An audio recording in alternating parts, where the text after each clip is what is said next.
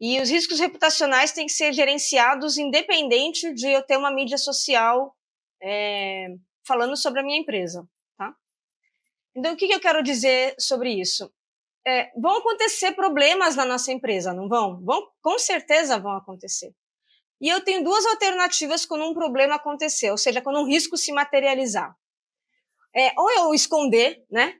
Esconder, botar baixo do tapete, ou eu administrar isso e, e vir a, ao nosso público, né? E dizer, é, aconteceu um problema, estamos administrando, é, eu quero nos colocar, a empresa quer se colocar à disposição, tá certo? Para a gente reduzir o tamanho de, do efeito desse problema. Isso é uma boa prática, tá certo? Que não independe de eu ter uma conta aí numa mídia social.